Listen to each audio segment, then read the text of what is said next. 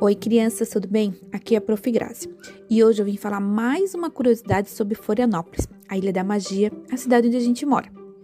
Florianópolis tem muitos encantos, por isso que ela é a Ilha da Magia, a gente já sabe. Mas uma coisa que chama muita atenção em Florianópolis é a vegetação. O verde, as árvores, as plantas, tudo aqui chama muita atenção. Garapuvu é a árvore símbolo de Florianópolis. Ela floresce nos meses de outubro, novembro e dezembro e pode chegar até 30 metros de altura, crianças.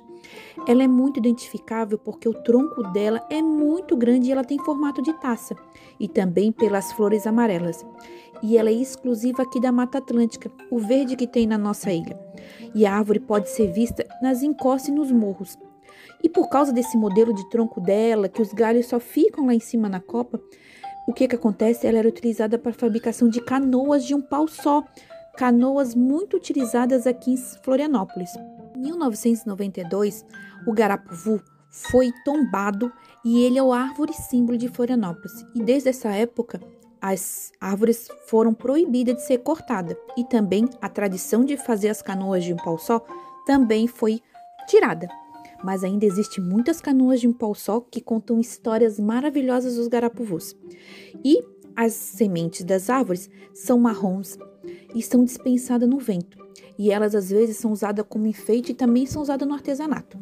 E essa árvore é muito típica aqui e às vezes é confundida com ipê amarelo. Mas se você vê um tronco de garapuvu, você vai ver que é totalmente diferente de um tronco de ipê. E agora, crianças, é com vocês. Nós, professoras do grupo, esperamos que vocês façam um lindo desenho de um garapuvu e mostrem pra gente como é que vocês veem o garapuvu aí da casa de vocês. Vocês conhecem o garapuvu visto pessoalmente? Eu já vi. Espero que vocês também tenham visto porque ela é muito linda. Até a próxima semana, crianças!